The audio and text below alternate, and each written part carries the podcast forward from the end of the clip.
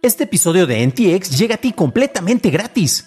Pero si quieres pagar y ayudarnos a continuar con este programa y además recibir episodios sin publicidad, ¿quiénes somos para limitarte?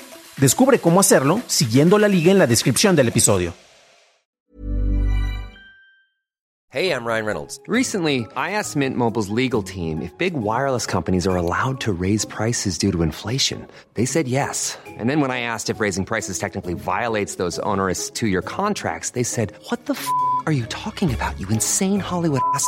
So to recap, we're cutting the price of Mint Unlimited from $30 a month to just $15 a month. Give it a try at mintmobile.com slash switch. $45 upfront for three months plus taxes and fees. Promo for new customers for limited time. Unlimited more than 40 gigabytes per month. Slows. Full terms at mintmobile.com.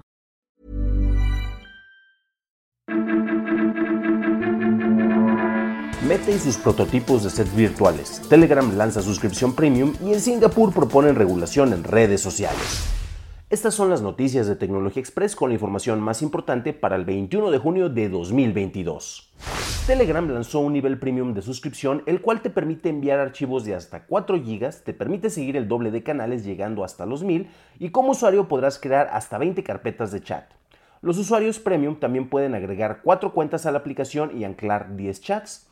El precio depende de la región y en México costará tentativamente 115 pesos al mes. El servicio de mensajería además anunció que superó los 700 millones de usuarios activos mensuales.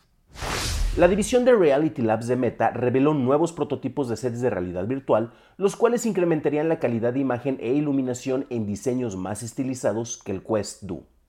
Los nuevos sets son Butterscotch enfocado en tener una calidad de imagen cercana a un Retina display, ofreciendo 2.5 veces más la resolución que el Quest 2, con 55 píxeles por ángulo de visión de campo. Starburst utiliza un proyector más poderoso que produce iluminación de alto rango dinámico de 20.000 nits de brillo. El Holocake 2 se enfoca en diseños más ligeros y portátiles que se espera sean cercanos al diseño de unos lentes oscuros regulares. Finalmente tenemos Half Dome, que incluía varios prototipos que pueden cambiar los puntos de enfoque dependiendo de la mirada del usuario.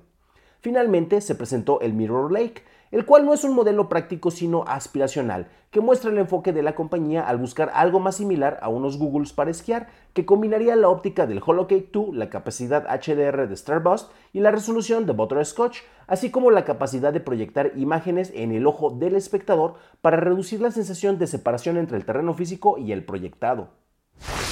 En Irán, en una entrevista con la televisión estatal, un portavoz de la industria energética del país anunció que se suspenderá el servicio eléctrico a las 118 operaciones autorizadas de criptominado a partir del 22 de junio. Irán otorgó licencias para minado de criptodivisas en 2019 y ordenó previamente dos cierres para poder mitigar la carga impuesta sobre su infraestructura de generación de energía. En febrero pasado, Amazon empezó a integrar el servicio de Comixology dentro de su aplicación de Kindle para después cerrar la aplicación de cómics. Después de muchas quejas sobre esta transición, Amazon anunció que una próxima versión beta del cliente de lectura basado en el explorador de Comixology traerá de regreso funciones como la visualización de páginas dobles. Además, está buscando solucionar un problema con el algoritmo de la tienda que muestra novelas y libros de no ficción al buscar cómics, manga o novelas gráficas. No se sabe cuándo llegarán estas actualizaciones, pero se espera que sea pronto. Pasamos a la noticia más importante del día, y es que en Singapur el gobierno está preparando una legislación para proteger a los jóvenes de contenido dañino. Esto implicaría forzar a las redes sociales para bloquear o remover posts, de acuerdo con un reporte de Bloomberg. La ministra de Comunicación compartió en Facebook dos códigos de prácticas para redes sociales, las cuales buscan impulsar a los servicios para desarrollar mecanismos que protejan a los usuarios en contra de contenido que perjudique a la salud pública. Esas fueron las noticias y ahora pasamos a la discusión y efectivamente nos enfocamos en esta noticia de Singapur porque es algo que ya ha pasado en otros lugares, ha pasado en Jamaica, ha pasado en distintas medidas en distintos países con distintos servicios. Recordemos que por ejemplo en Facebook y en Twitter eh, tenemos lo que algunos consideran molesto, que es de que cuando vas a compartir un artículo, que alguien enlazó un título, eh, perdón, en un tweet enlazó un artículo y de repente tú lo quieres compartir y la plataforma te pregunta, oye, ¿no te gustaría leerlo antes de compartirlo? Y de repente también, este, si vas a compartir algo relacionado con noticias de salud pública como relacionadas con el COVID, eh, pone algunas advertencias.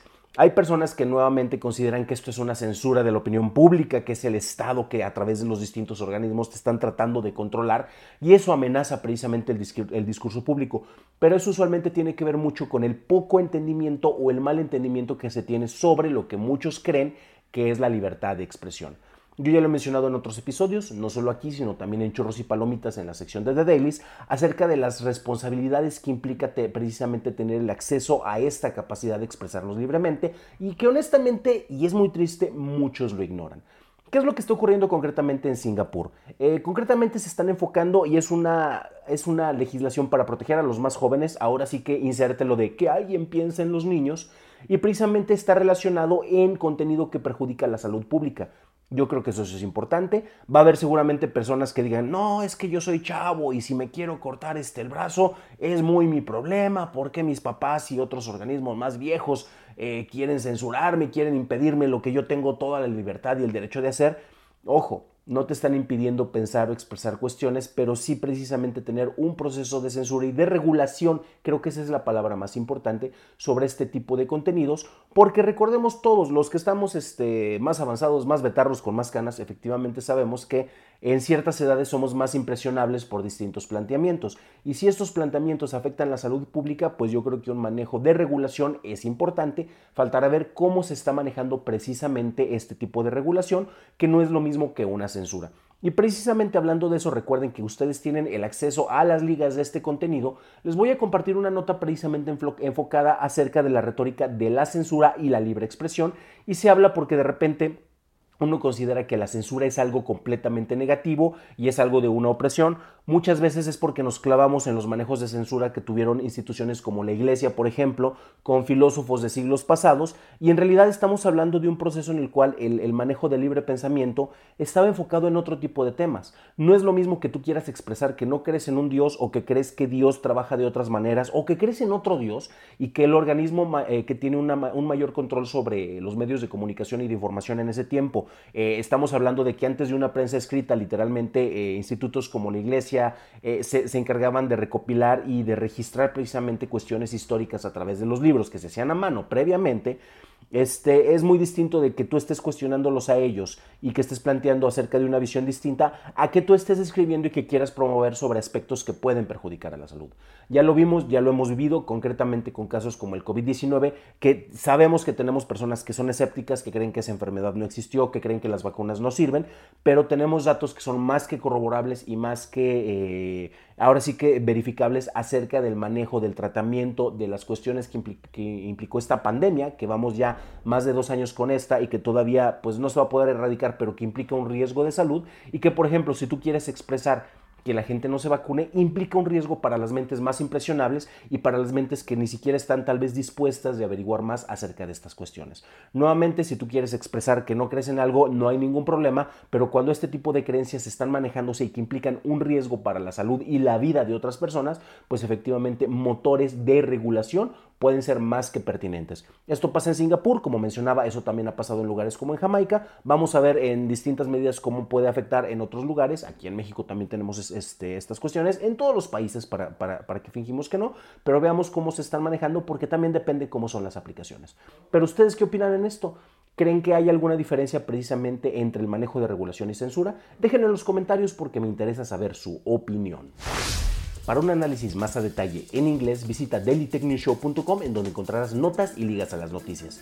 Si encontraste útil este episodio, puedes decírmelo dejando una calificación en Spotify o en Apple Podcast o dejando un like en su versión en YouTube que no te cuesta nada. Por cierto, hablando de YouTube, gracias a nuestros nuevos suscriptores como Juan Gaspar Peña. Bienvenido a bordo, camarada.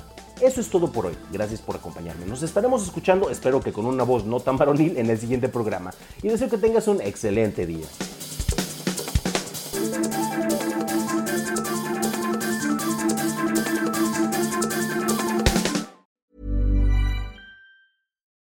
Would you like to look five years younger? In a clinical study, people that had volume added with Juvederm Voluma XC in the cheeks perceived themselves as looking five years younger at six months after treatment. Look younger, feel like you. Add volume for lift and contour in the cheeks with Juvederm Voluma XC. Reverse signs of aging by adding volume to smooth laugh lines with Juvederm Volure XC. For important safety information and to find a licensed specialist, visit juvederm.com. That's J U V E D E R M.com. Not for people with severe allergic reactions, allergies to lidocaine, or the proteins used in Juvederm. Common side effects include injection site redness, swelling, pain, tenderness, firmness, lumps, bumps, bruising, discoloration, or itching. There's a risk of unintentional injection into a blood vessel, which can cause vision abnormalities, blindness, stroke, temporary scabs, or scarring. Talk to a licensed specialist to find out if it's right for you.